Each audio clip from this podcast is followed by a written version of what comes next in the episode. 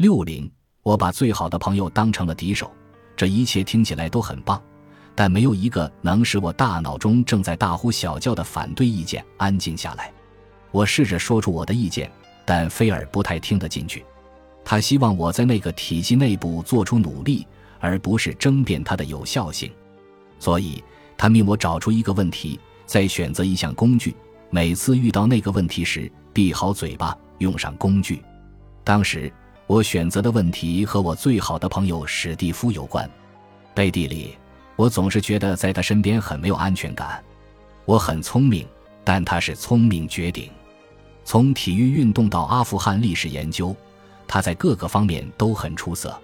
我们十四岁的时候，他在理查三世演出的中场休息环节。即兴演讲了关于都铎王朝时期的英格兰和莎士比亚把理查三世国王写成卑劣的驼背者的动机，使一批成年观众折服。我是由相信科学的父母抚养长大的，而史蒂夫的父母就是科学家，他自己也成了世界级的理论物理学家。他驳斥了任何无法用可观察到的物理现象来解释的东西。当我说我能感受到摇滚乐手吉米。亨德里克斯弹奏的吉他乐曲传递着他的灵魂时，史蒂夫纠正了我。他解释说，所有的声音，包括音乐，只不过是通过空气传导的机械振动。我们喜爱彼此，情同手足，但吸收越多新的关于灵性的概念，我就越害怕。如果我说出这些概念，史蒂夫就会马上否定他们。所以，当他打电话来约我一起吃午饭。并想更多的了解我的工作时，我做出了特别不恰当的反应。我发现自己陷入了无限循环的想象中，想象与他展开了针对科学和灵性的争论。史蒂夫是个才华横溢、令人生畏的对手，在我心中，他每次都能击垮我。结果，我完全看不到我们之间真正存在的兄弟情谊。越沉浸于幻想中，我就越怨恨他。我知道自己的反应很荒谬，也痛恨自己把最好的朋友当成了对我造成威胁的敌手，但这无济于事。不管我之前见过多少经历过这种情况的求寻者，我都还是迷失在迷宫之中，找不到出路。我向菲尔解释了自己最深的恐惧，我就快变得像一个彻底的白痴了。史蒂夫或许特别聪明，但他也只是一个凡人。菲尔的回答很理智。但他从未见过史蒂夫，你不明白，他用一句话就否定了亨德里克斯的灵魂。想象一下，他对更高动力会有什么反应？那不重要，菲尔轻快地说。重要的是体验你作为灵性系统的一部分所发生的事。为了让整件事简单易懂，他再次向我展示了那张图片。问题是，即将和史蒂夫共进午餐这件事在我脑中挥之不去，我就像深陷迷宫一般。要使用的工具是积极的爱。每当感到对史蒂夫的怨恨时，我就要使用它。我按照他的说法进行练习，但仍然感觉自己像是一个轻量级的业余选手，准备对战重量级的世界冠军。我比之前更加焦虑了，向菲尔抱怨道：“我觉得这不会有用。”“你怎么想的不重要。”菲尔吼道，“专注于你做的事，而不是你的想法。”你唯一要做的就是使用工具，这个系统会完成剩下的任务。当他把我扫地出门时，我还在想象着他不停地对我念叨：“问题工具，问题工具。”我感到困惑，有些意志消沉，但我别无选择。所以，每当想到那顿午餐时，我就反复使用积极的爱这项工具。渐渐的，我注意到我的感受不同了。我不再那么害怕史蒂夫的评价，反而因为能够表达自己而更加兴奋。不知不觉间，和史蒂夫共进午餐的日子到了。在去往餐厅的路上，我使用了积极的爱。当我看到史蒂夫坐在桌旁的时候，我又多用了几次。我们打完招呼并点完餐后，关键的时刻来临了。史蒂夫直视着我，用教授式的语气问我：“你怎么描述你在心理治疗领域的方向？”当我听到他的声音时，过去的那种焦虑感又出现了。我再次使用了积极的爱。我，我想可以说是灵性方向，听起来很有趣。那是什么？我闭上眼睛，做了次深呼吸。当我开口时，从我嘴里说出来的话让我大吃一惊。如果说生命中发生在你身上的每一件坏事，包括你遇到过的每一个问题，都是为了让你发展出你之前完全不知道自己具备的能力，你会是什么感觉？如果说有一个特定的具体流程可以引导你直接发展出这些新的能力，你又是什么感觉？我看到史蒂夫的眼睛亮了起来，我被一股热情的浪潮带着，开始解释菲尔所描述的灵性系统，但我没有重复菲尔的原话。这个系统已成为我的一部分，我自然而然地感到兴奋，全然忘记了这些概念是无法证实的，而且我是在和一位科学家说话。我不再觉得史蒂夫是我的对手，我也不再认为我必须捍卫某种概念或者要打败史蒂夫。我感受到的只有源源不断的灵感，这令我备受鼓舞。我讲完了，看着史蒂夫，他满面笑容。太棒了，巴里，你找到了你真正相信的事物。我敢打赌，你已经用它帮助了很多人。我很惊讶，你的意思是说你接受了这些假设，灵性系统和一切？严格来说，并没有。他耸了耸肩。但你知道，帕斯卡曾说，感受到上帝的是你的心，而不是理性力量。我简直不敢相信我的耳朵。你说什么？他深吸了一口气，说道：“你得到了成果，那才是最重要的。”我还是不明白。他想了一会儿，然后笑了起来。有个老笑话能更好的说明问题。有个人去找他的心理医生，说：“医生，我弟弟疯了，他觉得自己是只鸡。”我该怎么办呢？心理医生答道：“你得带他就医。”这个人说：“不行，我需要鸡蛋。”笑过之后，我意识到史蒂夫的表述比之前的说法都要好。他是在告诉我，灵性系统为求寻者产出了蛋，切切实实帮助了他们。至于是怎么办到的，那并不重要。于我而言，那顿午餐是个转折点。我现在明白了，史蒂夫并不是唯一把我困在迷宫之中的人。大多数人都困住了我，我一直在错误的假设之下努力，似乎如果我试图用他人反对的方式表达自己，对方就会拒我于千里之外。我成天带着愤恨情绪也就不足为奇了，因为我总觉得是周围的人使我沉默，而事实却是我在扼杀自己。这就像我被困在牢房中，却发现钥匙一直都在我口袋里，这把钥匙就是积极的爱。我开始对每个人、朋友、求寻者、家人使用这项工具，我的愤恨情绪似乎蒸发了。我惊讶于自己的感觉变得这么好。现在，我注意到自己能够看着别人的眼睛，直接对他们说话。我感到放松和自信多了。他们是否赞同我都没有关系。我还能感受到真正的爱流经全身，就像我做完那个梦之后的感觉一样。只不过这一次，它并未消失。我的心一直敞开着，我觉得自己更有活力了。正如菲尔预料的一般，我的疑惑消失了。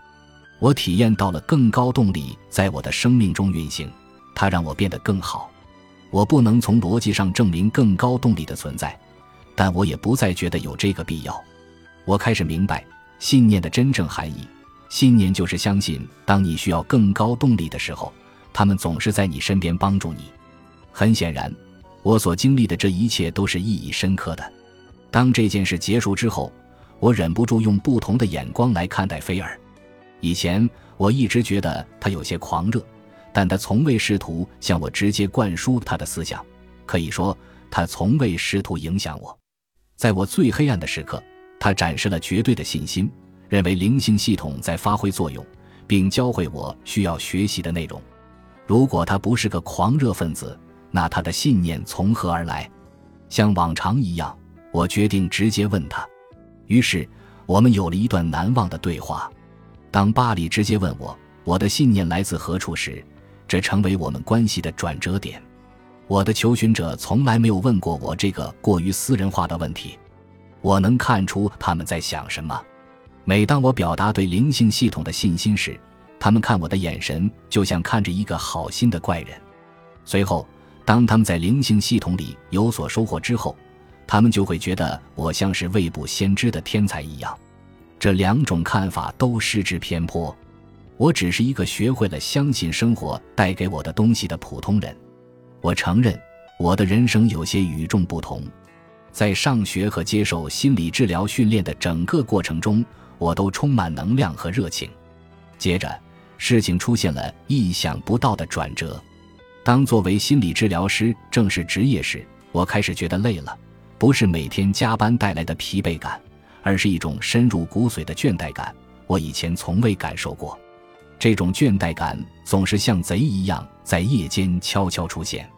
一开始我在工作日的感觉还好，但一到周末我就垮掉了，会一直睡到下个星期一。然后某个星期一的早晨，我醒过来，发现那个贼还在，我几乎起不了床。我请了一个星期的假，这是我生平第一次这么做。但到了下个周末，我感到更加疲惫了。我意识到必须做点什么，所以。我试着通过放弃运动和社交活动来赶走那个贼，但还是不够。尽管我不再像以前那样精力旺盛，但能做的也只有继续我的诊疗工作。我平日的生活就是看诊，然后回去睡觉。几个月来，我告诉自己这只是暂时的，但到了最后，当状况一点也没有改善时，我开始怀疑自己是不是永远无法恢复如前。我有些犹豫地拖着自己的身体去看内科医生。我去找了一位医学院的老同学，他是一位出色的内科医师，也是一个性格和善的多面手。他认认真真地聆听了我的描述。我说完后，他告诉我要做哪些检查，有哪些可能的情况。我做了一系列检查，每一项检查结果都正常。他让我过几个星期再来复查一次，复查结果仍然正常。但我的感觉却更糟了。之后，他的态度有了微妙的变化，他脸上不再展露“很高兴见到你”的笑容，而是一种仿佛在地铁上看到了一个疑似刚从精神病院出来的人才会露出的那种笑容。我很快就要熟悉那种笑容了，因为之前在无数专家的脸上都见过。我向他们求助，试图找出夺走我生命力的元凶。让我困扰的不是他们不知道发生了什么，而是他们的结论。因为无法解释这个现象，他们就认为我这个情况根本没有发生过。也就是说，他们觉得我是个疯子。不知道问诊了多少次之后，我决定只向相信真的有事发生的人求助。很快，我发现只有一个人符合条件，那就是我自己。回想起来，那是第一个暗示。让我知道我的病症是有目的的，他已经让我与大部分的外界事物隔离开来，除了办公室或者床，我几乎哪儿都没去。但在意识到没有人能帮助我时，就好像另一扇门也关闭了。其实是两扇门，因为那段时间我也失去了对自己所学到的心理治疗模式的信心，同样没人能帮助我。当时我并没有意识到这一点。但与外部世界失去连结是我生命中发生的最重要的事。生命迫使我进入了一个我从未自主选择进入的内在世界。一开始，我痛恨自己失去了和外部世界的连结，我感到生命在我身旁经过。没过多久，我意识到内在世界才是生命真正的源头。除了看诊，我的其他活动就是睡觉，应该说是试着入睡。有时候我在床上辗转十二个小时都睡不着，我没有发烧，但能感受到一种奇怪的热，仿佛自己快要蒸发了。每晚都是如此。我的内在世界里有某样东西在不断尝试与我接触，他做到了。证据就出现在我给求寻者治疗的过程中。当我努力创造他们所需的工具时，我需要的信息似乎也都会凭空出现。他当然不是来自外部世界的任何人，也不是我自己在脑子里想出来的。那些我不知道自己竟然知道的答案从我口中说出，就好像我是某种力量的发言人。我无法证明这一切，但我都能感受到。一旦开始使用工具，我的求寻者们，即使是最顽固的人，就也都能感受到。那些人一直拒绝我的任何解读。对他们进行心理治疗，就像用一把塑料勺子雕刻大理石一样。但一旦我开始给他们提供工具，一切都改变了。推动改变的不再是我，而是他们通过使用工具唤起的更高动力。这让我既感到谦卑，又备受鼓舞。虽然病症让我虚弱，但它指引我找到了我所需要的通往内在世界的通道和唤起埋藏在内在世界里的更高动力的工具。我开始明白，我和求寻者都在一个灵性系统里运转，在这个系统里，我们生活中的每一个事件的发生，都是为了训练我们使用更高动力。我经历的事件就是没有明显病因，也无明确疗法的慢性病症。对我来说，这个系统远远不只是理论，我自己就亲身体验过。巴里曾问我，我怎么知道生命会把他需要学习的东西教给他？我从病症对我的影响中得到了答案。我现在知道了，我们生活在一个深深关爱着我们的宇宙里，它对每个人都有一个目的。我感受到了宇宙的爱以一种我无法想象的方式在我的生命中运行。这样的宇宙，怎么可能不教会我们那些我们需要学习的事物呢？这就是我给巴里的答案。菲尔说完之后，我感觉自己好像无法呼吸了。我没有料到我会听到这么私人的内容。灵性系统不只是他发现的概念，他也真正活在其中，还从自己的痛苦中找到了积极的意义。我从未感觉自己与他如此接近。